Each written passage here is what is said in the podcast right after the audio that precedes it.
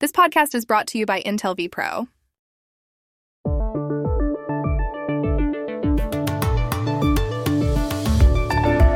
El de hoy es otro de los últimos episodios de este podcast y su contenido es especial.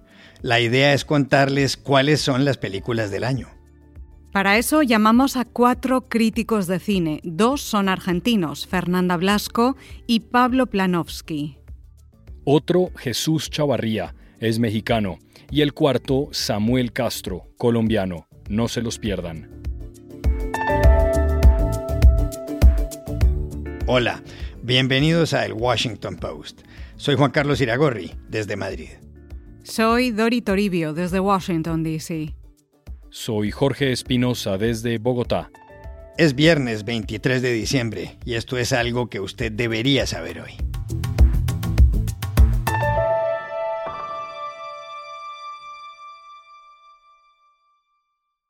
Hoy hemos dedicado este episodio especial a las mejores películas de 2022.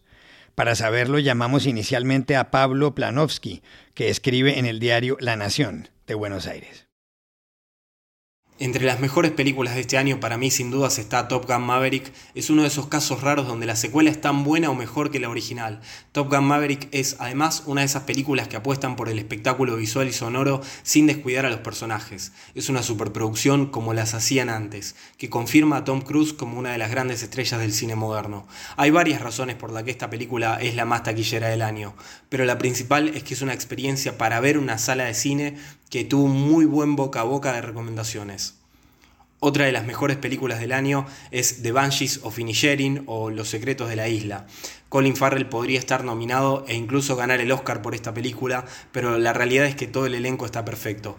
Ambientada en una isla ficticia, con un montón de personajes pintorescos y situaciones o diálogos que remiten a grandes autores de la literatura universal, como Borges o Joyce, The Banshees of Inisherin logra algo muy difícil, crear situaciones de humor a partir de situaciones bastante dramáticas que tienen que ver con la depresión que sufren estos personajes en una isla irlandesa.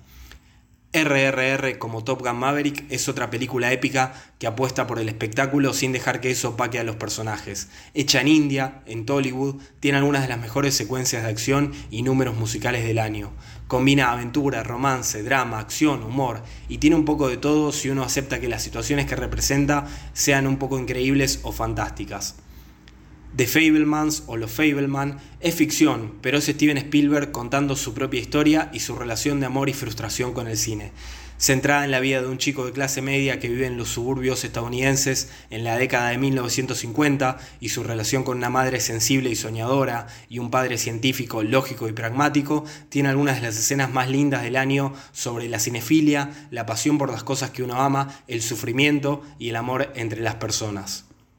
Tar es otra de las mejores películas del año. Seguro que Blanchett reciba varios elogios y premios por esta película, pero una de las grandes virtudes de este drama oscuro y lento es representar el estado del arte contemporáneo y todas las discusiones que se dan sobre los artistas y la cultura de la cancelación. Una de las mejores y más inteligentes películas del año. Bardo, falsa crónica de unas cuantas verdades, es la nueva película del mexicano Alejandro Iñárritu, el director de Birdman, y juega todo el tiempo con los límites entre la ficción y el autorretrato del director.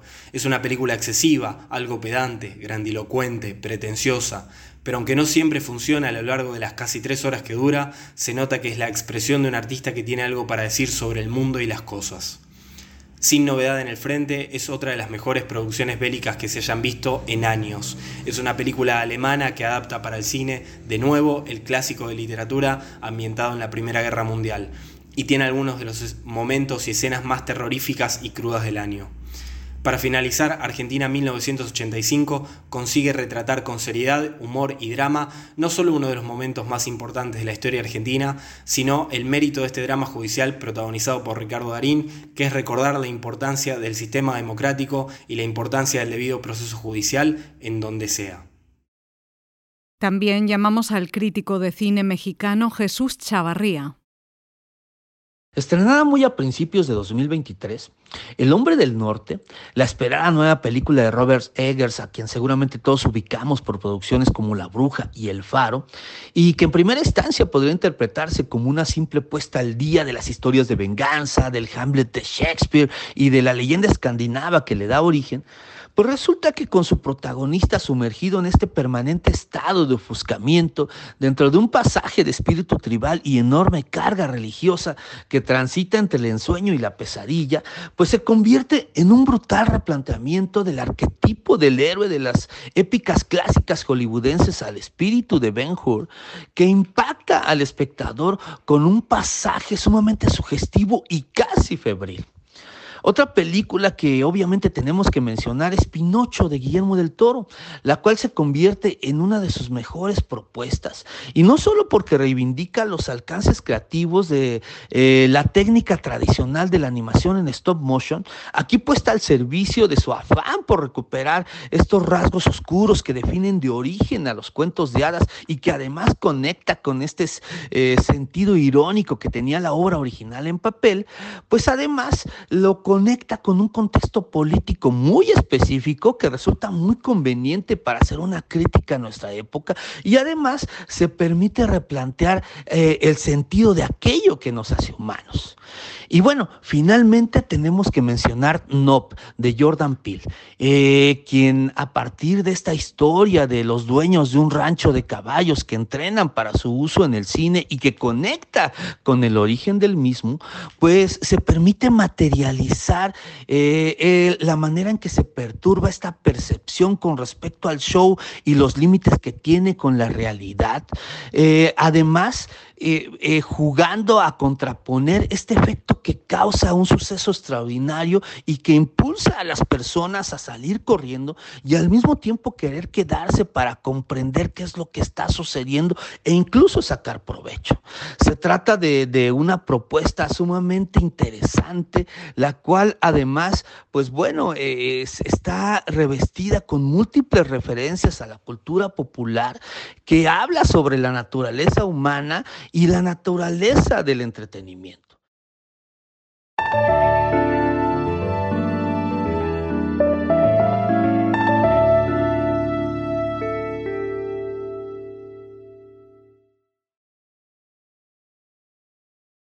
Para hablar de las mejores películas de este 2022, buscamos igualmente a la crítica de cine argentina Fernanda Blasco.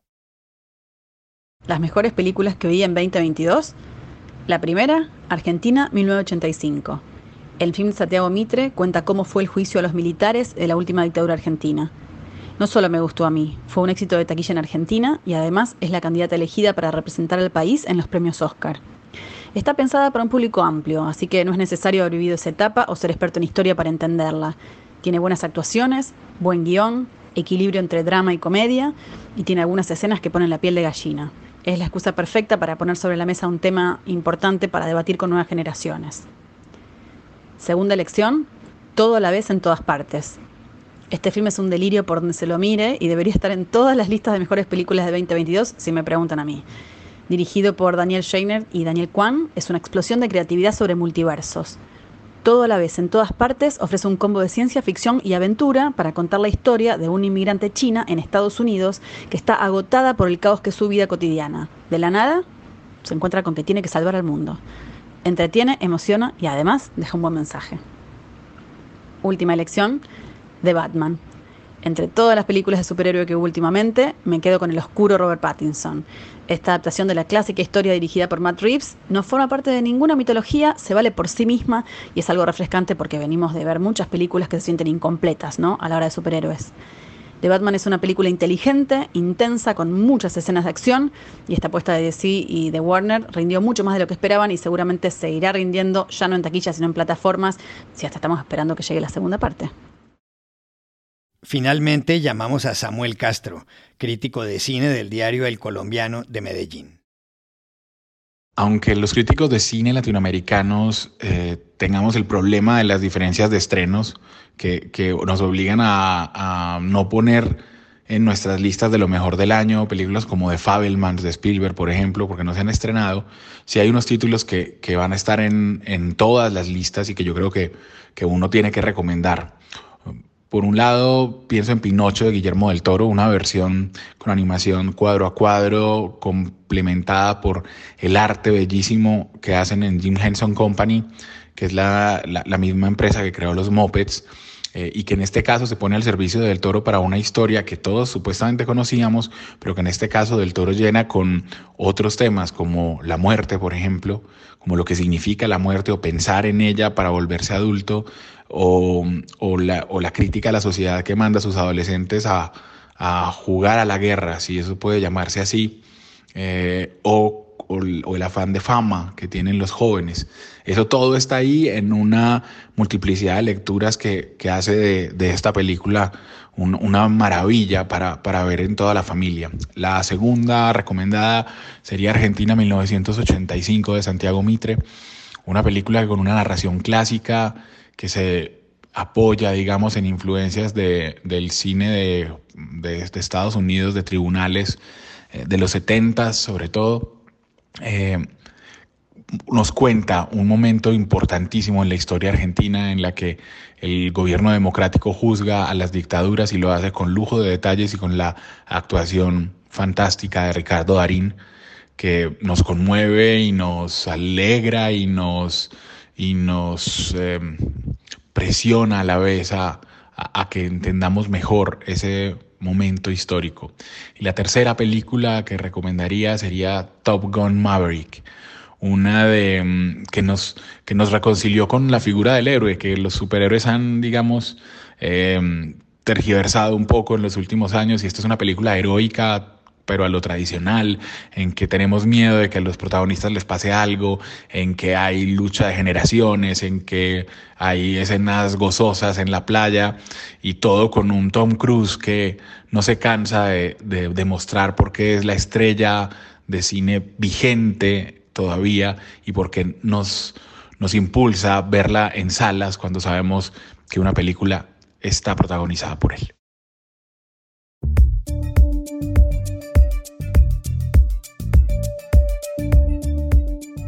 Y aquí termina el episodio de hoy de El Washington Post. El guapo. En la producción estuvo John F. Burnett. Por favor, cuídense mucho. Y chao. Hasta la próxima.